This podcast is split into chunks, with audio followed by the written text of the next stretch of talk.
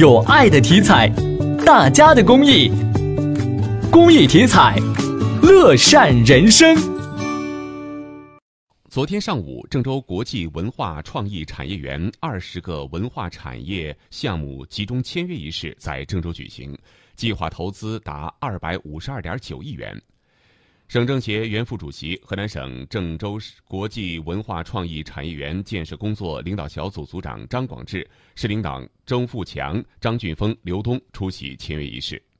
市委常委、宣传部长张俊峰说：“项目的签约落地，为郑州文创园的发展增添了新动力，也为入驻企业发展带来新机遇。下一步，郑州将以更加饱满的热情、更加务实的举措，全力保障项目的建设和发展。”为郑州建设国家中心城市、中原更出彩做出新的更大的贡献。